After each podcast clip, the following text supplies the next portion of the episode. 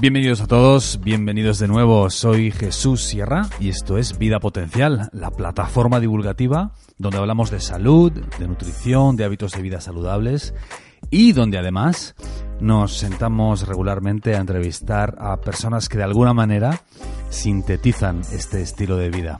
Si queréis estar al corriente de todo lo que estamos haciendo en Vida Potencial y de estar en comunicación con nosotros, la mejor manera de hacerlo es suscribiéndoos a nuestra newsletter en vidapotencial.com barra únete, donde además podréis descargaros gratuitamente la guía de los omega 3 y también el primer capítulo de nuestro libro sobre la dieta cetogénica.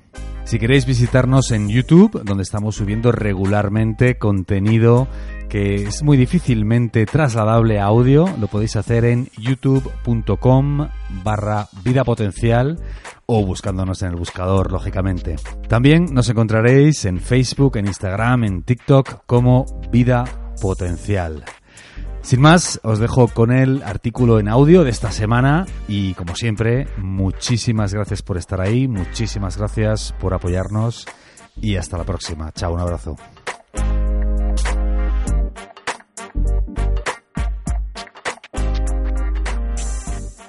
¿Tú qué quieres ser mayor? Yo quiero tener muchos gallifantes.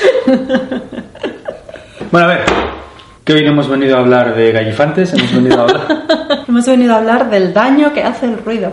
Parece mentira. Estamos acostumbrados a tu querida sopladora de hojas, a- al ruido en las ciudades como parte normal del mobiliario urbano, a estar en supermercados o en tiendas con música constante. Estamos convencidos de que en el futuro miraremos al pasado, al final del siglo XX, principios del XXI, a esta época, y miraremos con horror a cosas con las que tenemos que vivir hoy en día, ¿no? Los sopladores de hojas.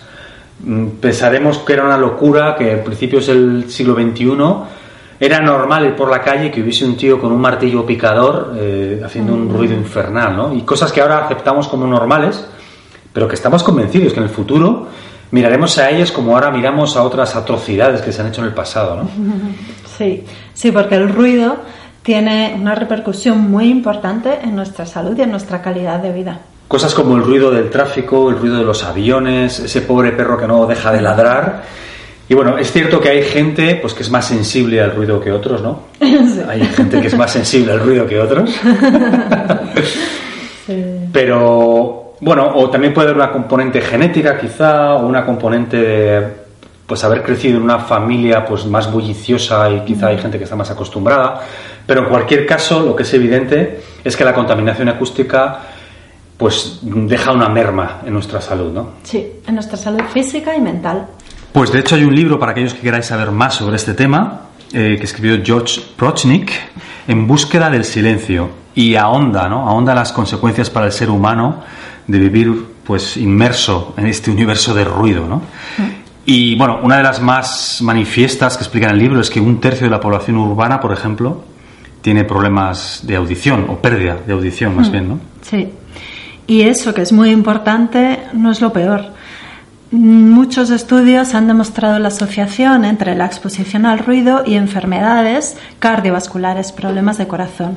Por ejemplo, en un estudio reciente de la Organización Mundial de la Salud y la Comisión Europea, demostraron cómo la exposición al ruido estaba relacionado directamente con entre el 2 y el 3% de las muertes por infarto de corazón. Y hay estudios que demuestran cómo el ruido está relacionado directamente con la hipertensión arterial o otros estudios que demuestran cómo la exposición al ruido del tráfico aéreo eleva la presión arterial tanto en adultos como en niños y además eleva las hormonas del estrés. Y la contaminación acústica y el ruido en general no solo tiene esas consecuencias, sino que además erosiona nuestra capacidad cognitiva y nuestra capacidad mental, casi, ¿no? Nuestra estabilidad emocional, casi, ¿no? Sí. De hecho, eh, solo el ruido de tráfico rodado y el ruido del tráfico aéreo, que son dos de los más estudiados del mundo, se ha visto que está relacionado con un incremento de visitas médicas por síntomas psicológicos y por trastornos emocionales, ¿no? Sí. Eh, también se han, hecho, se han hecho estudios controlados en los que han visto que los voluntarios del estudio tomaban peores decisiones, tenían una merma cognitiva si estaban expuestos al ruido durante el, durante el experimento. Mm. Y en todo esto los niños además se llevan la peor parte porque se ha visto cómo los niños que viven en ambientes ruidosos tienen una menor capacidad de comprensión lectora, de capacidad cognitiva y unos niveles más altos de ansiedad. Yo creo que está claro que el ruido nos perjudica física y mental y emocionalmente. Que el ruido Dilo. Muerte a las sopladoras. Muerte a las sopladoras de hojas. Pues a pesar de la huella negativa que puede tener la contaminación acústica, el ruido en nuestra vida, lo más probable es que la mayoría de nosotros no pueda, no quiera o ni pueda ni quiera mudarse a un sitio mucho más tranquilo y con menos contaminación acústica, ¿no? Hmm. Lo que sí podemos hacer es buscar momentos de silencio en nuestro día a día, en casa, en contacto con la naturaleza, elegir restaurantes o supermercados o espacios lúdicos sin música o sistemas de megafonía mm. para encontrar esos momentos de silencio y así reducir el impacto negativo que tiene el ruido en nuestra salud física y mental, como hemos visto, y además beneficiarnos de todo lo que el silencio puede aportar. Que es mucho. Pues el primero y más evidente de los beneficios de pasar más tiempo en, en silencio es que te hace más calmado y mejora tu intuición. Esta es una de las manifestaciones más claras de esto, ¿no? Las personas que pasan más tiempo en silencio, pues son menos susceptibles de dejarse arrastrar por las emociones del momento y dejarse llevar por dejarse llevar por impulsos, ¿no? Te hace más calmado y más pausado. También hace que te conozcas mejor y tomes mejores decisiones. Hay una frase que me gusta mucho de Lao Tzu que decía que conocer a los demás es ser inteligente y conocerse a uno mismo, eso es sabiduría. Pues cuando estamos en silencio podemos conocernos mejor porque podemos conectar con esa vocecita interior que nos dice realmente quiénes somos y cuáles son nuestras mejores aptitudes.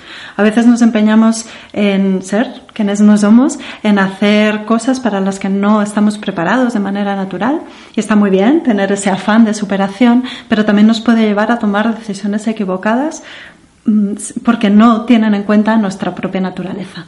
Estar en silencio nos hace conectar mejor con nosotros mismos, entendernos, escucharnos, descubrirnos y em, saber cuáles son nuestras mejores habilidades y así tomar decisiones más oportunas, más acertadas para que nosotros realmente somos. Y un tercer beneficio de pasar más tiempo en silencio, aumenta nuestra creatividad. Y la historia está llena de ejemplos, ¿no? Newton, Einstein, Picasso, o sea, es muy difícil encontrar el flow y la creatividad y que te vengan las musas mm. cuando tienes el maldito soplador de hojas debajo de tu ventana, ¿no? entonces, estar en silencio, pasar tiempo en silencio, hace que la creatividad pues aparezca con más, con más frecuencia y las musas vienen. Las musas susurran al oído, no gritan, así que hay que estar en silencio. Mm. Hmm. Un cuarto beneficio de estar en silencio es que si estás más calmado y te conoces mejor, también tienes más paciencia y es menos probable que pierdas los nervios si no se da una situación como tú querías o hay un problema en la carretera o te encuentras con alguna situación estresante del día a día. Otro más, este es muy importante también, eh, no solo para los emprendedores, sino para cualquiera, hmm. para cualquier persona. Te hace más efectivo, porque pasar tiempo en silencio te da esa palanca de poder tomar la decisión correcta. Porque vivimos en un mundo de muchísimas más oportunidades de las que teníamos en el pasado. Eso está muy bien, más opciones, pero también es más difícil escoger la opción correcta. O, bueno, no es correcta o incorrecta, pero escoger la mejor opción para nosotros. Pasar tiempo en silencio te da la pausa, la tranquilidad que hemos visto antes, para escoger la opción más indicada para ti y no caer en la vorágine esa del día a día y coger lo primero que pasa delante de nosotros. Y tiene que ver con esto otro beneficio más de estar en silencio, que es que mejora la fuerza de voluntad. La fuerza de voluntad podemos decir que se va gastando a lo largo del día por todos esos miles de eh, actos de momentos en los que tenemos que tomar decisiones de mayor o menor envergadura, pero hay que decidir a lo largo del día constantemente. Si estamos en silencio, por una parte tenemos una cierta perspectiva que nos da calma con respecto a lo que tenemos que decidir y por otro lado mm, nos conserva la energía, ese desgaste neuronal de tomar decisiones constantemente en el día y no nos vemos arrastrados a tomar la decisión que sea porque necesitamos gratificar un desequilibrio emocional. Tomamos mejores decisiones cuando estamos en silencio.